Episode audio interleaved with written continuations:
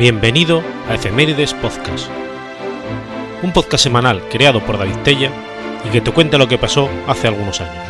Episodio 359, semana del 31 de octubre al 6 de noviembre.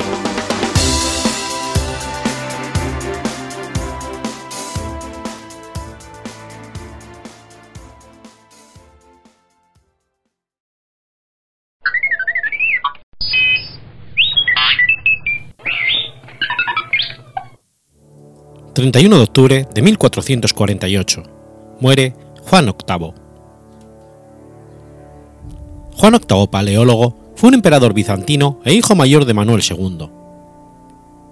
Se le confió la regencia en Constantinopla durante el viaje de su padre, Manuel II Paleólogo, a Salónica, y en el Peloponeso entre 1414 y 1416.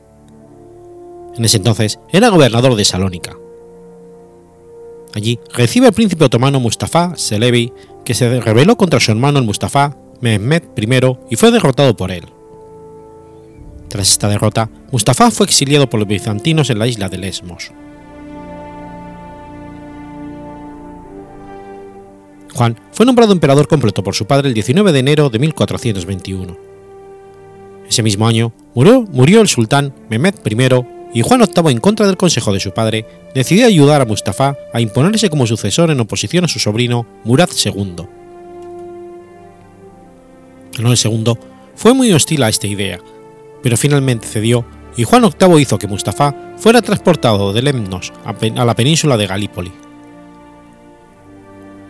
El pretendiente, apoyado por los bizantinos, logró ganar reconocimiento en Galípoli y Edirne, pero al pasar a Asia Menor a principios de 1422 y marchando sobre Bursa, fue derrotado por su sobrino, y atrapado en los Balcanes, murió ahorcado. Murad II después dirigió su furia contra los bizantinos y sitió Constantinopla y Salónica. En otoño de 1422, el sultán se vio forzado a levantar el asedio de Constantinopla tras la revuelta de su hermano menor, también llamado Kuksu Mustafa, quien tomó Nicea con el apoyo de los bizantinos.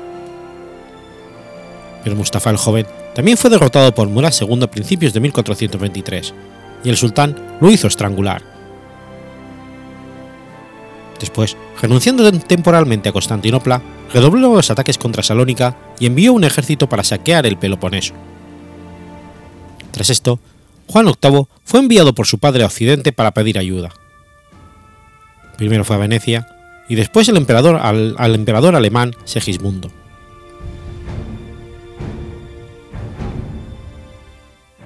Juan VIII regresó con las manos vacías en la primavera de 1425. Mientras tanto, el sultán otorgó la paz en condiciones drásticas a Manuel II. En el continente, fuera del Peloponeso, el imperio se reduce a las ciudades costeras de Constantinopla, Selimbria, Salónica, Anchialos y Membresía, y se le impone un tributo anual de 20.000 hiperperiones. Manuel II, que quedó postrado en cama, se convirtió en monje en junio de 1425 y murió el 22 de julio. El imperio bizantino sobre el que reinó Juan VIII estaba formado por Constantinopla y Selimbria, Ancianos y, Mesambría, que son dados en prerrogativa a su joven hermano Constantino, mientras que su otro hermano, Teodoro II Paleólogo, es el déspota de Morea. En cuanto a Salónica, la ciudad fue vendida en 1423 a los venecianos por los bizantinos, incapaces de garantizar su defensa. Como resultado, el imperio bizantino, que había logrado recuperar algunos territorios de los otomanos después de la batalla de Ankara en 1402, decaía ante la recuperación del poder otomano.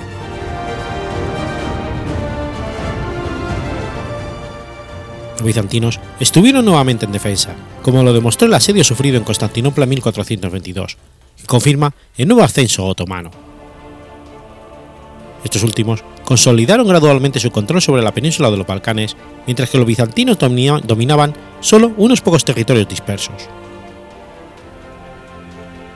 Solo el despotado de Morea parecía estar relativamente protegido de la amenaza otomana y parecía ser la única base desde la cual sería posible una reconquista territorial. Sin embargo, este territorio estaba profundamente desestabilizado por un estado de anarquía latente e incapacidad del poder central para imponer su autoridad a largo plazo. Juan VIII decidió redistribuir las tierras entre sus hermanos. Después de que Teodoro II hubiera expresado el deseo de retirarse a un monasterio, decide hacer de Constantino déspota de Morea y, atribuir membresía a su otro hermano. Juan VIII y Constantino XI viajan al Peloponeso en otoño de 1426, pero mientras tanto, Teodoro II cambia de opinión. Los hermanos paleólogos atacan la ciudad de Glaretza, que pertenecía a Carlo I Toco, el conde palatino de Cefalonia y Zante, y a principios de 1427 derrotaron a este último en la batalla naval de las Islas Esquinadas. Toco concedió a Constantino XI la porción del Peloponeso que controlaba y le dio la mano de su hija. Juan VIII le agrega la parte occidental del dominio de Teodoro II. También cortó un pequeño territorio en el norte de la península para el más joven de sus hermanos, Tomás Paleólogo. Tras hacer esta división, el emperador regresó a Constantinopla. 26 de marzo de 1430, los otomanos se apoderaron de Salónica después de un asedio de más de siete años. Ese mismo año, Juan VIII llegó a un acuerdo con el Papa Martín V para la convocatoria de un concilio ecuménico donde se negociara la reunificación de las iglesias. El Papa se comprometía a organizar el viaje a Italia de una delegación de 700 orientales, incluido el emperador y los patriarcas de Constantinopla, Alejandría, Antioquía y Jerusalén. Pero Martín V muere a principios de 1431 y la sucesión papal, después del conflicto que estallara entre el nuevo papa Eugenio IV y el concilio de Basilea Ferrara, Florencia-Roma, abierto en 1431, que congela las negociaciones con los bizantinos. En septiembre de 1437, el Papa Eugenio IV, tras hacerse cargo, logró obtener las transferencias de la mayoría de los miembros del Concilio de Basilea a Ferrara, argumentando en particular la necesidad de integrar representantes de las iglesias orientales. Él envía a Nicolás Cusa a Constantinopla para dirigir la delegación prevista allí, Dejando la regencia de la capital a su hermano Constantino XI, Juan VIII se embarca a fines de noviembre con el patriarca José II de Constantinopla y representantes de los patriarcas de Alejandría, Antioquía y Jerusalén, el metropolitano de Nicea, de Éfeso, de Rodas, de Trebisonda, de la iglesia de Kiev y de todos los Rus, de los obispos de Bulgaria, de Georgia, archimandritas y otros miembros del clero. La delegación llegó a Venecia en febrero de 1438 y a Ferrara el 6 de marzo. Los debates oficiales sobre la reunificación de las iglesias se abren el 8 de octubre de 1438 por el discurso inaugural de Besarión. En enero del 39, la peste se desata en Ferrara y el consejo fue transferido a Florencia. El 6 de julio, el decreto de la unión de iglesias se leyó en la Catedral de Santa María del Fiore, en griego y en latín. El patriarca José II de Constantinopla muere el 10 de junio, pero deja un texto escrito que respalda el decreto Solo Marcos de Éfeso se niega a firmar entre los obispos.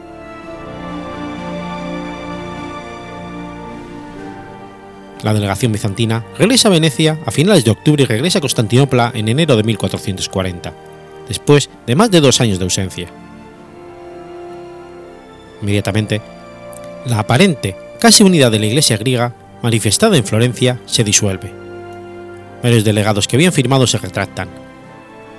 Juan VIII tiene la mayor dificultad para encontrar un sucesor a favor de la unión del patriarca José II de Constantinopla, y cuando impone a Metrofades II de Constantinopla en mayo del 40, una gran parte del clero se niega a reconocer su autoridad. Los tres patriarcas de Alejandría, Antioquía y Jerusalén se niegan a la firma de sus representantes. Isidoro de Kiev, tan pronto como regresa, fue expulsado de Rusia al año siguiente. Bessarion, completamente desilusionado, regresa a Italia en diciembre de 1440. Demetrio Paleólogo, hermano del emperador, desde su llegada a Mesambría, se convirtió en la voz de los opositores de la Unión. En 1442 llega a un acuerdo con los otomanos y asedia Constantinopla con tropas que el sultán le había confiado. pero la empresa fracasa. Nadie en la capital empuja la oposición a la unión hasta el punto de traicionar al emperador, y Demetrio fue arrestado. La cruzada prometida por el Papa Eugenio IV está lista en 1444. Una flota abandona Venecia para dirigirse a El Esponto, y un ejército cristiano de 20.000 hombres, comandado por el rey húngaro Ladislao III Jagellón, abandona Buda durante el verano. El desastre de Varna, el 10 de noviembre del 44, donde muere el rey Ladislao III, termina la expedición. La resistencia cristiana en los Balcanes continúa, dirigida por Juan Yundalli, regente de Hungría, en el norte, y por Constantino Paleólogo, que invadió Tesalia en la primavera del 45 en el sur. En el 46, los venecianos concluyeron una tregua con el sultán otomano y retiran su flota. Durante el año 1447, el sultán Murad II restableció su dominio en Grecia. Juan VIII muere pocos días después de, una nueva derrota de Juan Yunyadi frente al sultán en la batalla de Kosovo de 1442, en una situación completamente desesperada.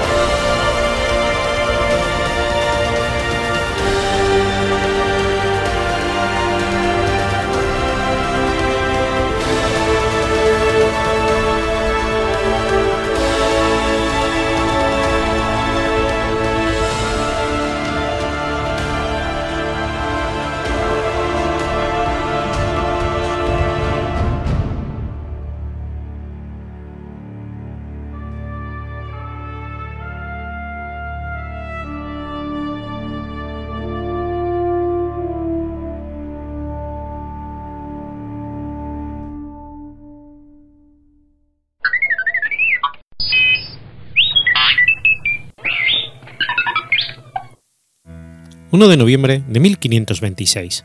Nace Catalina Hagellón. Catalina Hagellón fue una princesa polaca. Fue gran duquesa de Finlandia y reina de Suecia a partir de 1568 como la primera esposa del rey Juan III de Suecia. Era hija del rey Segismundo I de Polonia y de Bona Sforza de Milán, y madre del rey Segismundo III Basa. Catalina Jagellón nació en el seno de una familia católica. Su madre, Bona Esforza de Milán, era pretendiente al trono de Jerusalén, como descendiente de Hugo de Berenier. Catalina se casó con el duque Juan de Finlandia, posteriormente Juan III de Suecia, el 4 de octubre de 1562 en Vilna, Lituania, cuando ya contaba casi 36 años de edad, edad tardía para contraer matrimonio en aquella época. La alianza de Juan con Polonia había deteriorado las relaciones de este con su hermano, el rey Erico XIV de Suecia, y por ello el duque Juan fue acusado de alta traición. Cuando Juan regresó al territorio sueco, fue encarcelado en el castillo de Grimsholm, a donde le acompañó su esposa Catalina. Durante el cautiverio, Catalina tuvo dos hijos, Isabel y Segismundo. El matrimonio fue liberado en 1567. Un tercer descendiente fue Ana, que nació ya en libertad en Eskilstuna. Tras una rebelión contra Erico XIV, Juan se convertiría en rey de Suecia y Catalina en la reina, en 1569. Como reina, Catalina llevó una vida basada en su fuerte apego en la religión católica, considerado en ocasiones como fanatismo que se materializó en el apoyo que prestó a la propaganda católica en Estocolmo y a la presencia de los jesuitas en ese país. El acercamiento del rey a la doctrina católica quizá fue influido por Catalina, aunque también tenía fuertes motivos políticos. Apoderarse de los territorios polacos de Estonia y Livonia y apoyar la candidatura de su hijo, Segismundo, al trono de Polonia. La influencia de Catalina con su hijo fue causa de que éste se convirtiera en un ferviente católico y fuera rechazado en Suecia por los aristócratas luteranos, lo que daría origen a una larga guerra entre Polonia y Suecia. Catalina enfermó de gravedad en el verano de 1583 y tras una larga agonía falleció en Estocolmo en noviembre del mismo año. Sus restos fueron sepultados en la Catedral de Uppsala. Su hermana, Ana Jagellón de Polonia, fue tomada por el conde húngaro Esteban I Báthory, que le convirtió en rey de Polonia. Tras la muerte de Báthory, Ana Jagellón consiguió que el hijo de su hermana Catalina Jagellón, Segismundo III Vasa de Suecia, ascendiese al trono polaco.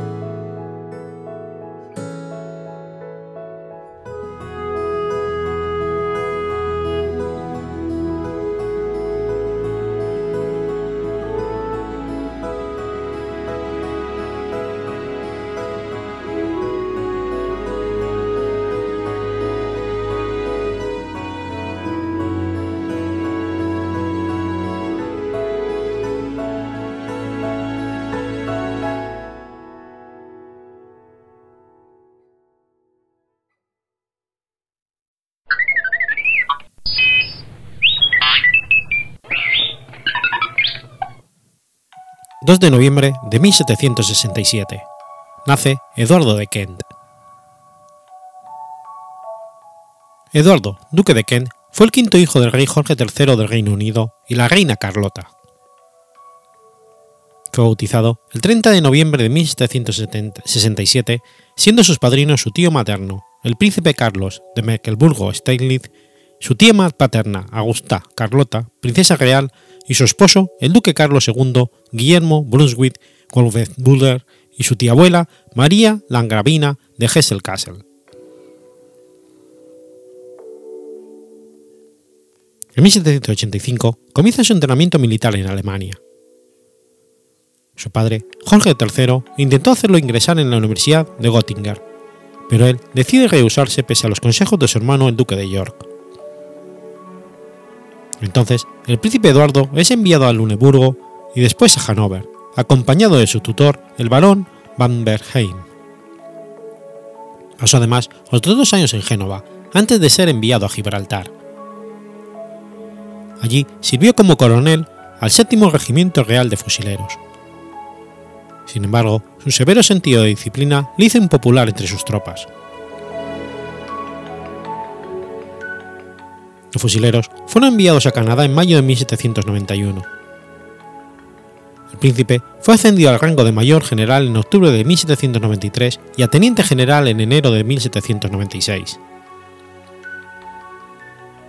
En 1798, la isla de San Juan fue renombrada Isla del Príncipe Eduardo en su honor. El 23 de abril de 1799 fue creado duque de Kent y de Stranraer y conde de Dublín. En mayo de ese mismo año fue promovido al rango de general y designado comandante en jefe de las tropas británicas en Norteamérica. La mayoría de su permanencia en las colonias residió en Halifax, Nueva Escocia, convirtiéndose este lugar en instrumento esencial para la defensa y protección de la Marina Real, además de reforzar la autoridad real en las instituciones económicas y sociales de las colonias. El 23 de marzo de 1802, el duque de Kent fue renombrado gobernador de Gibraltar con la orden expresa de restablecer el orden entre las tropas establecidas allí. Sin embargo, la férrea disciplina establecida por el duque condujo a un amotinamiento de los soldados del 25 Regimiento de Fusileros en Navidad de 1802. El duque de York, entonces comandante en jefe de las tropas británicas, fue llamado a Gibraltar en mayo de 1803 para reprimir el levantamiento. Eduardo continuó con el cargo de gobernador de Gibraltar hasta su muerte, aunque el duque de York le prohibió regresar allí. Como consolación por el final de su carrera militar, el duque de Kent fue promovido al cargo de mariscal de campo el 5 de septiembre de 1805. Eduardo continuó sirviendo como coronel honorario del primer regimiento de infantería hasta su muerte.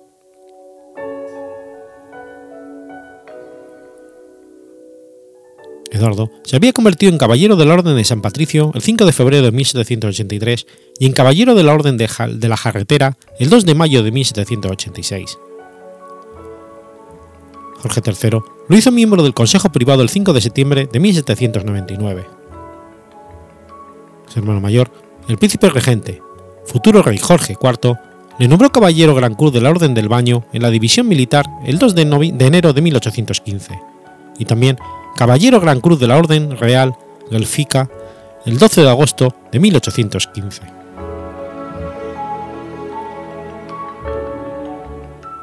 El duque de Kent tuvo una gran cantidad de amantes, siendo las más notorias Adelaida Dubus y Jules Saint Laurent, con la que convivió más de 20 años. Sin embargo, permanece soltero hasta 1818, cuando tras la muerte de la princesa Carlota Augusta, única hija legítima del príncipe regente, la sucesión se planteaba incierta. El príncipe regente no tenía más hijos y el siguiente en línea de sucesión, el duque de York, se había separado de su esposa hacía 27 años sin haber tenido descendencia. Fue entonces que tanto él como los dos hermanos que quedaban solteros, los duques de Clarence y Cambridge, contrajeron matrimonio rápidamente, con el propósito de engendrar el tan ansiado heredero al trono. Los dos hermanos, los duques de Cumberland y Sussex, ya estaban casados. Lamentablemente, hasta ese momento, el duque de Cumberland había tenido dos hijas nacidas muertas, mientras que los hijos del duque de Sussex habían estaban eliminados de la sucesión, pues el matrimonio de sus padres era nulo según el acta de matrimonios reales de 1772, por haberse realizado sin el consentimiento del rey.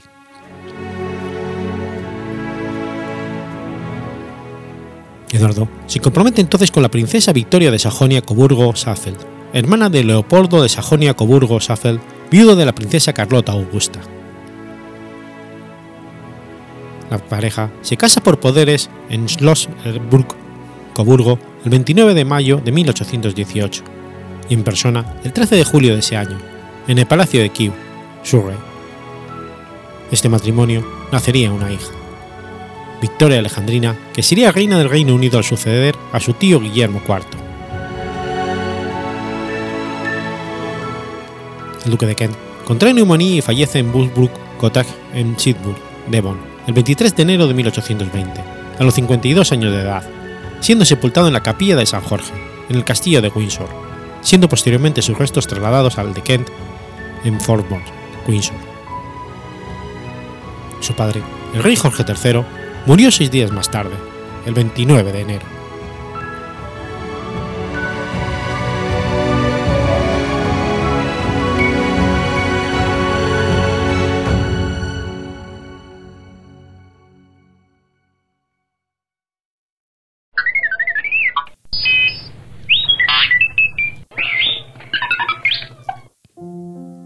3 de noviembre de 1993. Muere León Teremin. León Teremin fue un músico, científico e inventor soviético.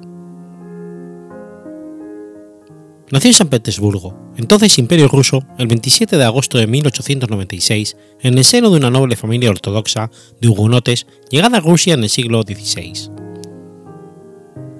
Su padre fue Sergei Emilevich Termen, un conocido abogado de la época, y su madre, Yevgenia Autovnova. León fue el primogénito de la familia. Desde joven se interesó en la música. Siendo niño, estudió violonchelo y de la ciencia estudiando electricidad. Mostró un interés muy temprano en estas especialidades. Montó un laboratorio físico y un observatorio en su casa, en cuarto curso de secundaria llegó a demostrar una resonancia tipo Tesla. Acabó sus estudios de secundaria con una medalla de plata en 1914. Estudió en el Conservatorio de Música de San Petersburgo, donde se graduó en 1916 en violonchelo. Luego lo haría en la Facultad de Matemáticas y Física de la Universidad de San Petersburgo en 1917, en plena Revolución Rusa. Durante sus estudios universitarios recibió clases de física de forma particular de Abraham Love y desde el segundo año de la universidad, en 1916, fue reclutado en el ejército y enviado a un entrenamiento acelerado en la Escuela de Ingeniería de Nikolaev y después en cursos electrotécnicos para oficiales. La revolución lo sorprendió como un, como un oficial subalterno en el batallón eléctrico de reserva, que servía a la estación de radio de Trsjove Selo, cerca de Petrogrado, la más poderosa del entonces Imperio ruso.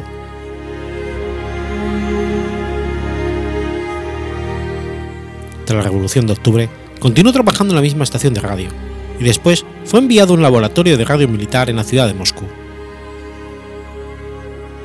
En 1919 entra a trabajar en el laboratorio del Instituto de Física y Tecnología de Moscú mediante la intermediación del físico Abraham Love y desde 1920 estudia en la Facultad de Física y Mecánica del Instituto Politécnico de Petrogrado, donde se gradúa en mayo de 1926 en el ya Instituto Politécnico de Leningrado.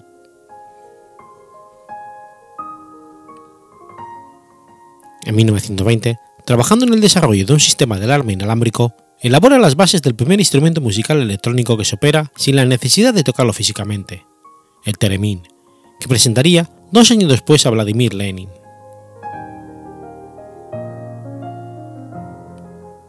En 1920 lo presenta a sus colegas en la Facultad de Mecánica y después en diversos lugares de la URSS, llegando incluso a entrevistarse con Lenin. En junio de 1921 presentó la solicitud de patente que se le concedió tres años después. La repercusión que tuvo en Rusia fue importante. El gobierno le requirió para seguir investigando en el campo del electromagnetismo y la electricidad como energía renovable, en una época en la que se quería modernizar y electrificar el amplio territorio soviético. Tuvo encuentros con otros personajes como Einstein, el cineasta Eisenstein o el ingeniero Robert Mock.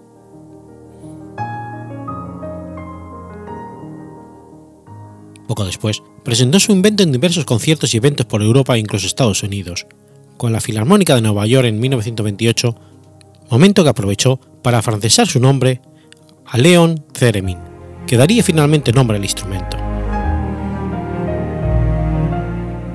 Conoció a Clara Rockmore, para quien construyó un Theremin en 1934.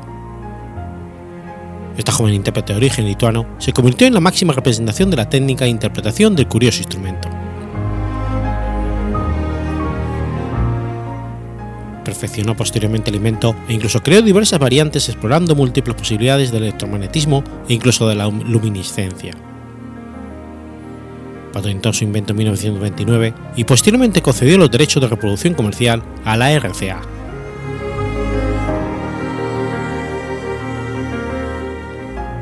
León Theremin montó un laboratorio en Nueva York durante la década de los 30, donde desarrolló el theremin y experimentó con otros instrumentos musicales electrónicos y otros inventos, incluyendo el Rhythmicon, encargado por el compositor estadounidense e ideólogo Henry Cowell.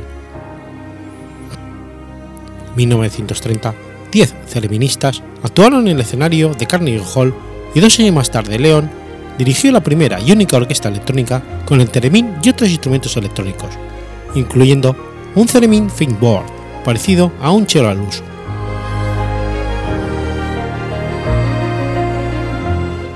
En 1938 volvió a la Unión Soviética y poco después de su regreso fue encarcelado en la prisión de Butyrka, acusado de traición y después enviado a trabajar a las minas de oro de Kolim. Aunque los rumores de su ejecución se difundieron y publicaron ampliamente, Fermin fue puesto a trabajar en una Saraska, un laboratorio secreto en el sistema de campamento del Gulag, junto con Andrei Tupolev, Sergei Korolev y otros científicos e ingenieros conocidos. Durante su estancia en la Saraska, se dedicó a la investigación radioelectrónica, desarrollando dispositivos de escucha para la inteligencia y creó el endovibrador, dispositivo de escucha que no requería de ninguna fuente de energía y podía transmitir las ondas sonoras a la manera de un espejo que refleja la luz, y el sistema Buran, capaz de grabar a distancia los solinos dentro de un edificio. En 1947 fue puesto en libertad y mantuvo la colaboración con los servicios de seguridad durante 19 años más, hasta 1966. En ese periodo, trabajó en la mejora de grabaciones de escucha secreta de Losif Stalin.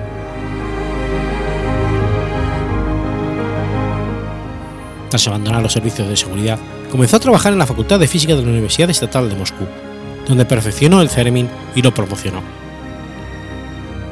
A finales de los años 80, restableció contactos con diferentes músicos de los países occidentales y dio una serie de conciertos en varias ciudades del mundo. León Theremin nunca dejó de ser un comunista convencido. Según Alex Jovet, cuando llegó a Rusia creía que lo recibirían como un héroe y tendió a pensar que lo de mandarlo a un gulag fue un malentendido. Después, no paró hasta conseguir el carnet del partido, poco antes de la caída de la URSS, cumpliendo así la promesa que había alcanzado a Lenin casi 70 años antes. Recibe amenaza por sus ideas políticas y en enero de 1993, poco antes de morir, mientras se encontraba de gira en Países Bajos, unos vándalos entraron en su casa destruyendo la mayoría de sus documentos y escritos.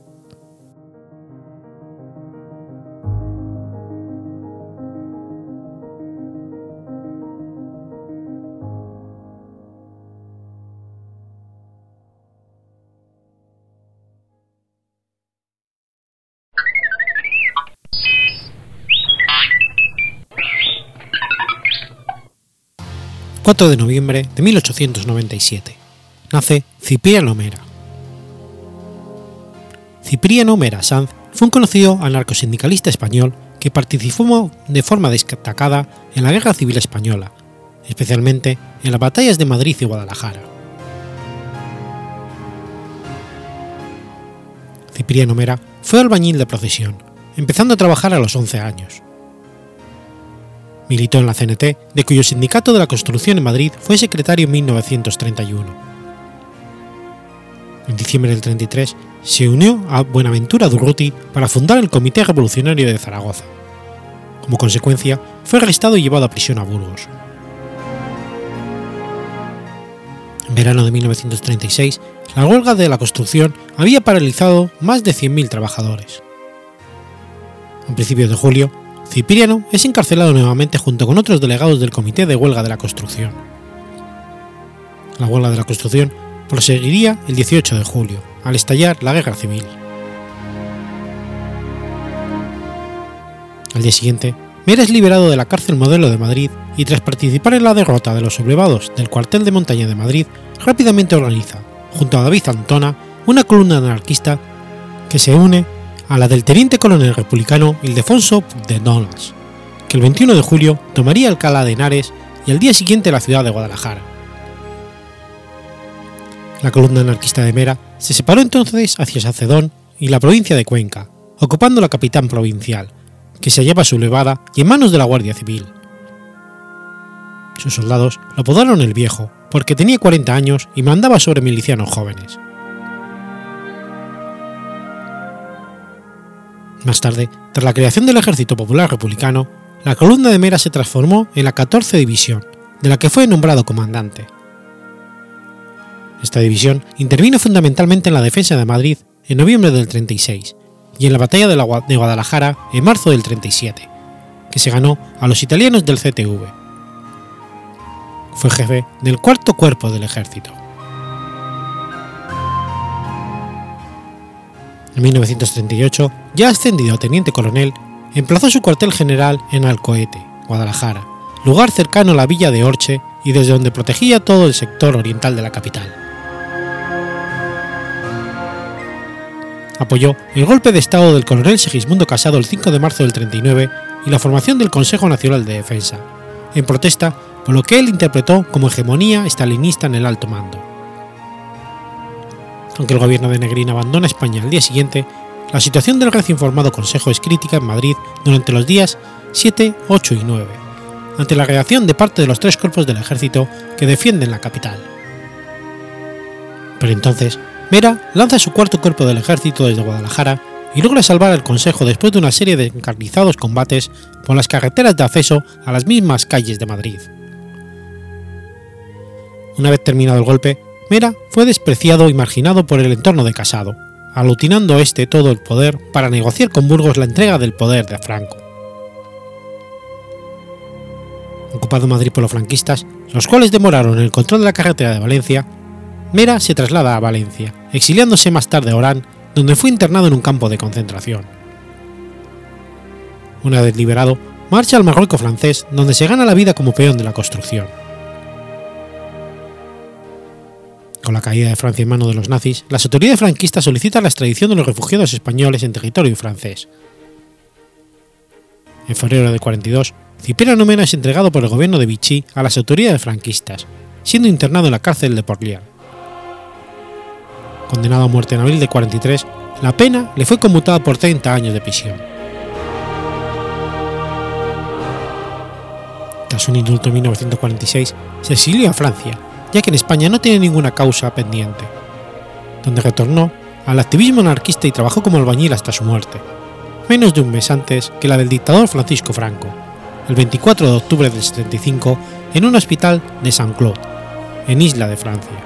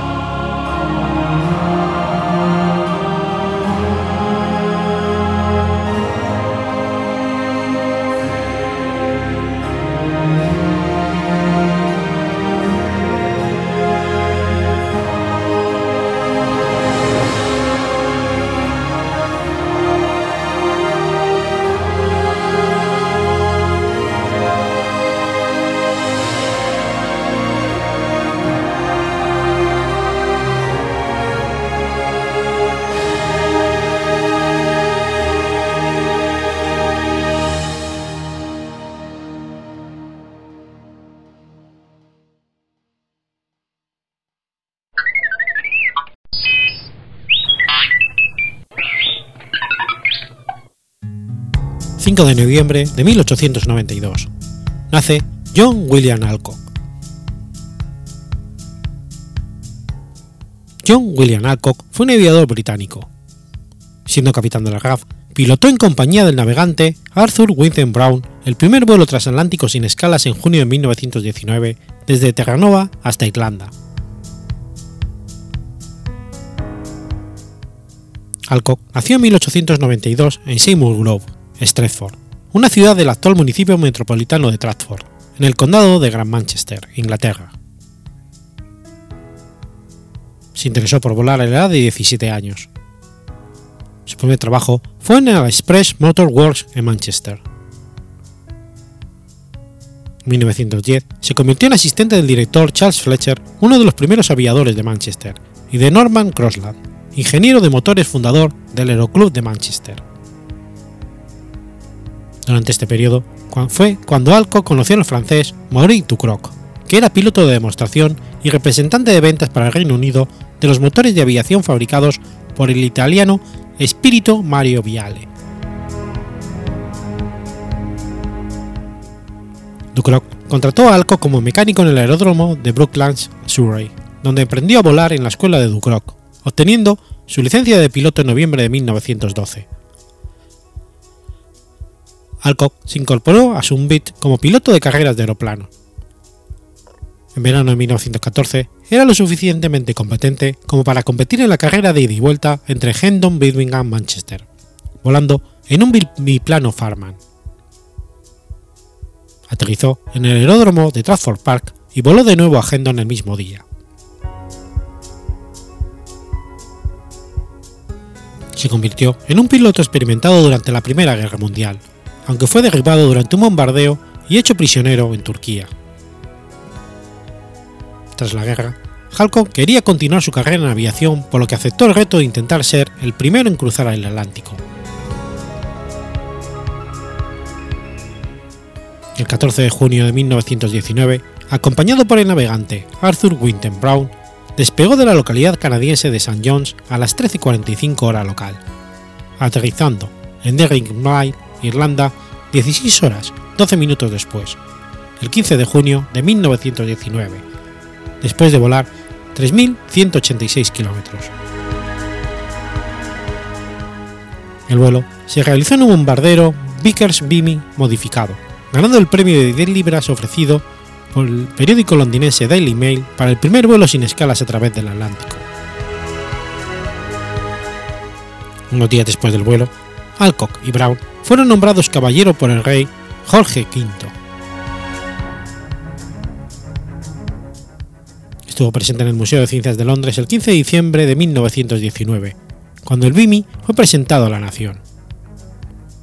Tres días después, estaba volando en un nuevo avión Vickers anfibio, el Viking tipo 54, hacia la primera exhibición aeronáutica posterior a la guerra que se celebraba en París. Cuando se estrelló en la niebla cerca de Normandía al tocar un árbol con el ala de su aeroplano. Murió antes de que pudiera recibir asistencia médica con tan solo 27 años de edad.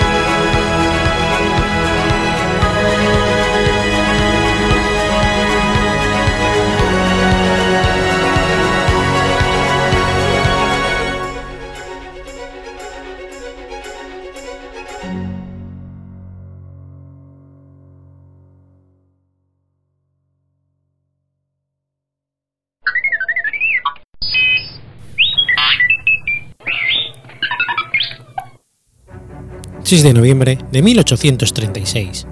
Muere Carlos X de Francia. Carlos X de Francia fue rey de Francia y Navarra entre 1824 y 1830. Fue el último rey Borbón de Francia y el último rey que tuvo una ceremonia de coronación.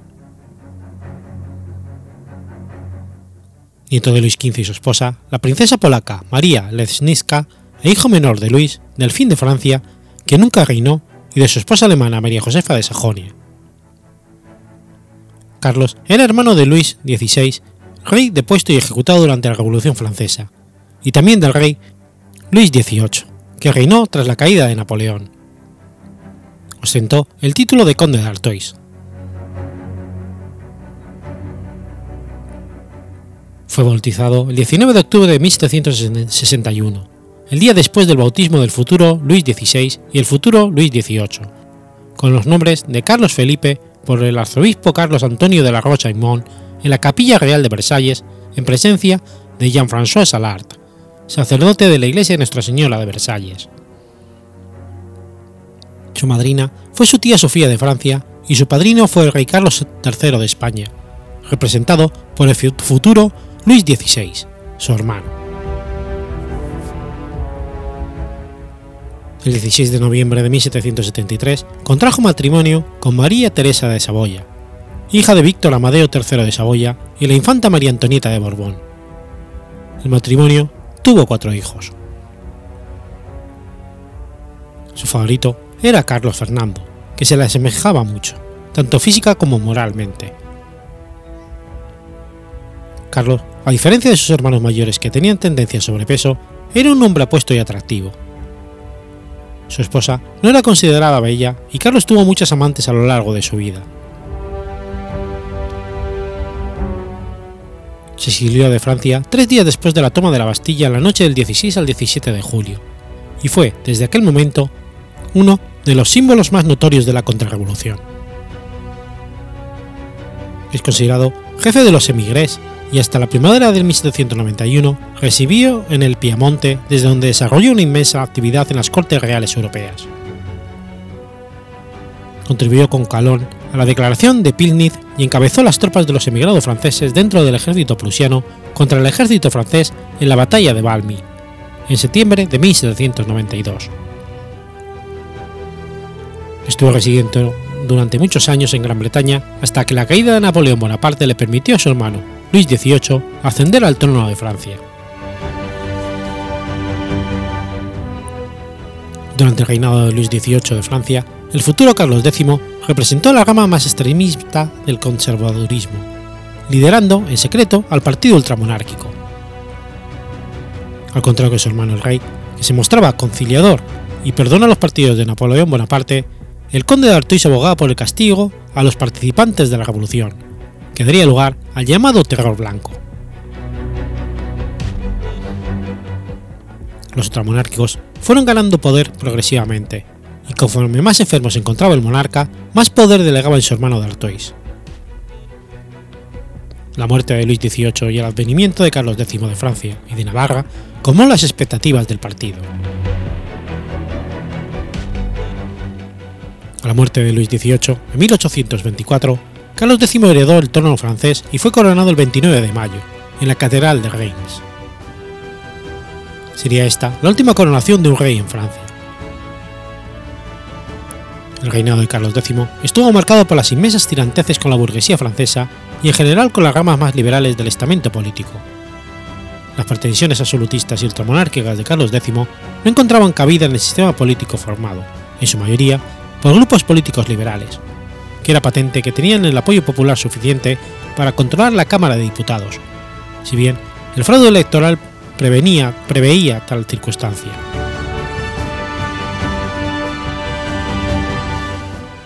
La incomodidad del rey y de sus partidarios ultramonárquicos ante esta situación fue evidente desde el principio de su reinado, y los ultramonárquicos no dudarían en tratar de dominar la política francesa recurriendo al fraude electoral, al chantaje y al libelo, lo que causó un gran descontento entre la burguesía liberal y las clases populares. Este descontento se puso manifiesto cuando en abril de 1827 Carlos X estaba pasando revista a la Guardia Nacional Los guardias no dudaron en proferir insultos y amenazas contra el rey ante la impotencia de los oficiales, y Carlos X tuvo que huir precipitadamente. Carlos X, asustado por la posibilidad de que la Guardia Nacional lo derrocara, ordenó su disolución. Sin embargo, el episodio había dejado claro la débil posición de su monarquía, que fue incapaz de desarmar a la Guardia tras su disolución.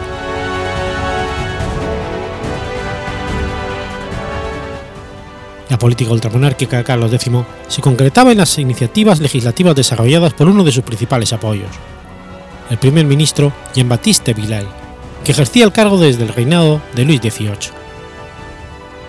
Era sabido que las principales leyes promovidas por el primer ministro eran parte de una lista de leyes que Carlos X le había entregado al principio de su reinado, y que quería ver ratificadas por la Cámara de los Diputados y la de los pares, lo antes posible.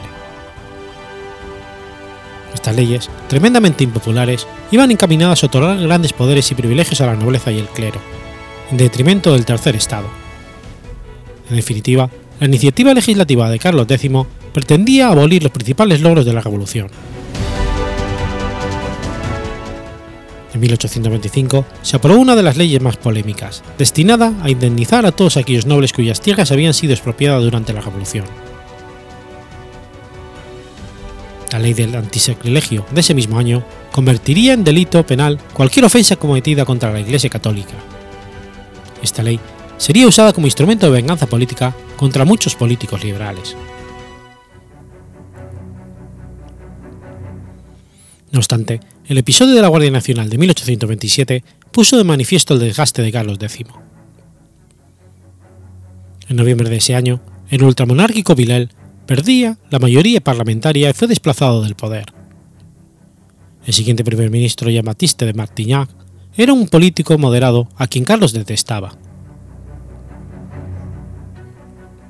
El rey planteó el ministerio de este como un mal pasajero, y no dudó en conspirar contra su primer ministro, que se vio forzado a dimitir en agosto de 1829. Martignac fue sucedido por el ultramonárquico Charles Polignac, de escasa inteligencia política y amigo del rey. Sin embargo, el acceso de Polignac coincidió con las elecciones del 30 de agosto de 1829, en las que los ultramonárquicos perdieron cualquier posibilidad de controlar las cámaras legislativas. El abandono de las filas promonárquicas del conservador Chateaubriand, muy descontento por la elección de Polignac, dejó a estos en minoría, por lo que Polignac y Carlos X maniobraron para no convocar a las nuevas cámaras hasta marzo de 1830, previendo iniciativas legislativas de tendencia liberal. En el interín, en enero de 1830, Carlos X declaró la guerra a Argelia y debido a que el virrey Hussein Dey había expulsado al cónsul francés de la zona, con esta guerra Carlos X esperaba distraer la atención del público de la situación política interna. Finalmente, el 2 de marzo de 1830, Carlos X tuvo al fin que convocar a las cámaras para inaugurar la legislatura.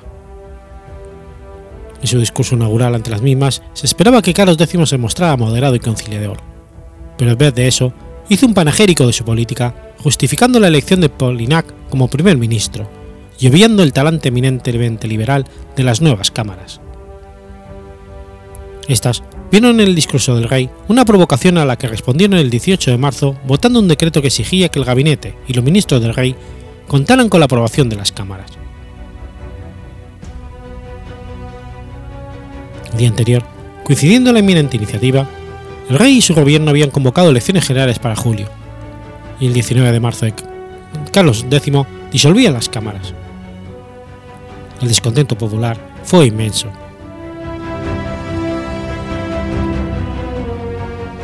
previendo una derrota electoral, Carlos X no dudó en tratar de manipular las elecciones que comenzaron el 23 de junio. El 6 de julio, viendo que su situación política era muy precaria, el rey fue urgido por Polinac a que invocara el artículo 14 de la Constitución, que permitía suspender la misma ante una situación de emergencia, otorgando poderes extraordinarios al monarca. Mediante el ejercicio de los poderes de emergencia, Carlos X pretendía convocar unas nuevas elecciones y manipular los resultados a su favor, lo cual exigía, en primera instancia, poder nombrar prefectos provinciales afines al partido ultramonárquico. Si se hubiera limitado a esto, el autogolpe de Estado de Carlos X pudiera haber tenido éxito. Sin embargo, aconsejado por Polinac, el Consejo de Ministros redactó las ordenanzas de julio, un conjunto de cuatro ordenanzas encaminadas a abolir la libertad de prensa, disolver la nueva Cámara de Diputados, alterar el sistema electoral y convocar nuevas elecciones para septiembre. Polinac creía que de este modo el éxito del golpe estaba garantizado.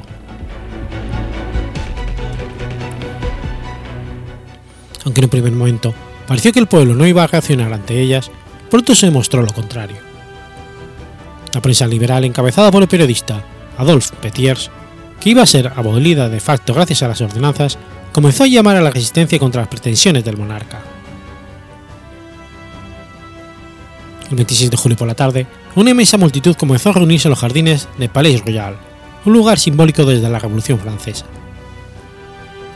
Los gritos de abajo los Borbones y viva la Constitución se sucedieron. Esa noche, la policía cerró los jardines del Palais Royal y la muchedumbre, furiosa, se reunió en las calles adyacentes, dando comienzo a los disturbios. La mañana del 27 de julio, la policía clausuró los periódicos que continuaban publicando. Cuando la noticia llegó a la muchedumbre, esta tomó de nuevo los jardines del Palais Royal. Carlos X, temeroso de la revuelta, ordenó a los soldados allí apostados que disolvieran la muchedumbre. Ante los disparos que ésta hacía contra ellos, el ejército abrió fuego. Se sucedieron los disturbios y los comercios de Palais Royal fueron saqueados. El 28 de julio, el pueblo de París comenzó a montar barricadas en las calles. El mariscal Marmont, a quien Carlos X había puesto al mando de la situación, urgió al monarca a reconciliarse con el pueblo derogando las ordenanzas. Carlos X se negó, al tiempo que los hombres de Marmont, simpatizantes de la causa del pueblo, comenzaban a desertar. La situación de Marmont era precaria. Carlos X había ordenado abrir fuego contra la muchedumbre, pero esta, armada y parapetada tras las barricadas de las estrellas en las estrechas calles del centro, lo obligó a retroceder con los restos de su tropa hasta el Palacio de las Tullerías. Mientras tanto, la Cámara de los Diputados se reunió el 28 de julio en casa de Adrieu de Poirot y envió una delegación a Marmont pidiéndole que urgiera de nuevo al rey a abolir las ordenanzas. Marmont trató de convencer a Polignac, que se encontraba en las Tullerías, pero este se negó.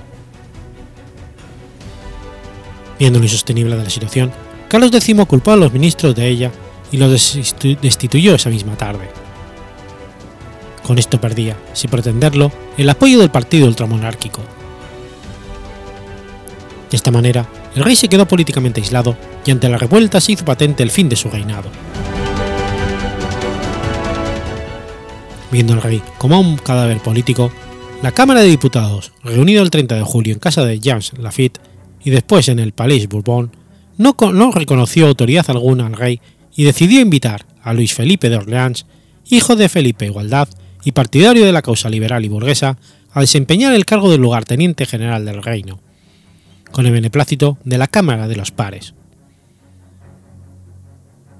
Se imprimieron panfletos promoviendo el ascenso de Luis Felipe y los distribuyeron ante la muchedumbre, encantada de ver cómo la autoridad del gobierno de Carlos X se derrumbaba. El rey se vio forzado a huir de Saint-Claude la mañana del 31 de julio, mientras una turba se acercaba con intención de saquear el palacio. Tomando refugio en Versalles, trató de salvar su gobierno en el momento en que Luis Felipe entraba en París y aceptaba el cargo de lugarteniente general del reino, que le ofrecía la Cámara de los Diputados. Los apoyos a Carlos X se habían esfumado y el monarca se mostraba incapaz de entender que había sido desplazado del trono. El 2 de agosto, la revuelta lo obligó a refugiarse en Rambouillet. Ese mismo día, tres regimientos de la Guardia Real, el único cuerpo que había permanecido leal al rey, lo abandonaron. Perdida toda esperanza y sin protección ante la muchedumbre amenazadora, ese día Carlos X abdicó y obligó a su hijo el delfín, Luis Antonio de Borbón, duque de Angulema, a hacer lo propio en favor de su sobrino Enrique de Artois, duque de Burdeos, y un muchacho de 12 años en aquel momento. El rey envió una carta a su primo Luis Felipe pidiéndole que proclamara rey al duque de Burdeos. Luis Felipe de Orleans comunicó la abdicación y renuncia a las cámaras el 3 de agosto, y lejos de proclamar rey al duque de Burdeos, procedió a expulsar de Francia a la familia de Carlos, armando al pueblo de París.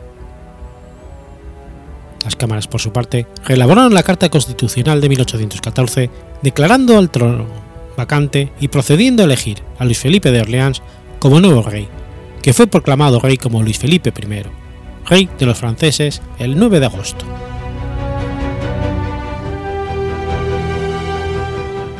El 16 de agosto, la antigua familia real se embarcó para Inglaterra a instancias de Luis Felipe, que garantizó un salvoconducto para ellos.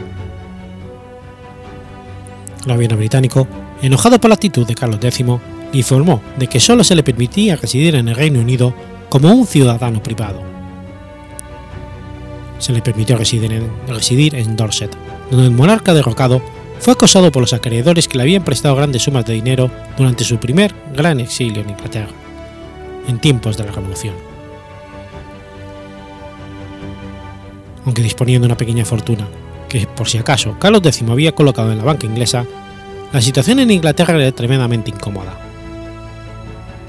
Abandonó Inglaterra en octubre y se refugió en Edimburgo, donde vivió durante 1831, acosado esta vez por algunos miembros de su familia, que pretendían que cediera la regencia en el exilio a la duquesa de Berry, madre de Enrique V. En 1832 aceptó la invitación del emperador Francisco I de Austria para vivir en Praga, donde comenzó a recibir muchos legitimistas borbónicos que habían huido de Francia tras la Revolución de Julio.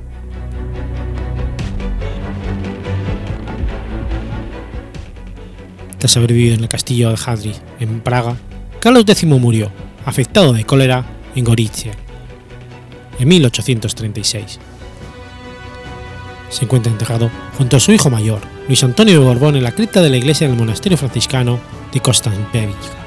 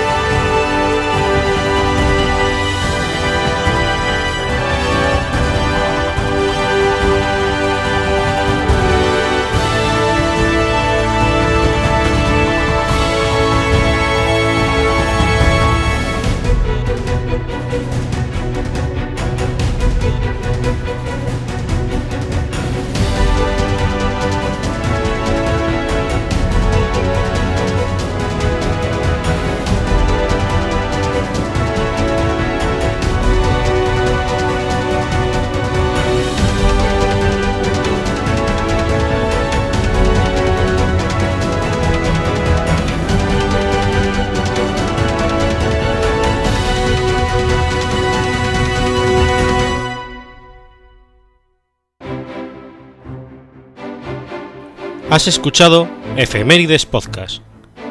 Si quieres ponerte en contacto conmigo, puedes hacerlo por Twitter a la cuenta arroba efemeridespod o mi cuenta personal, arroba telladavid, o por correo electrónico a la dirección efemeridespod.gmail.com. También puedes visitar la página web efemeridespodcast.es. Y recuerda que puedes suscribirte por iTunes y por iBox, y tienes un episodio nuevo cada lunes.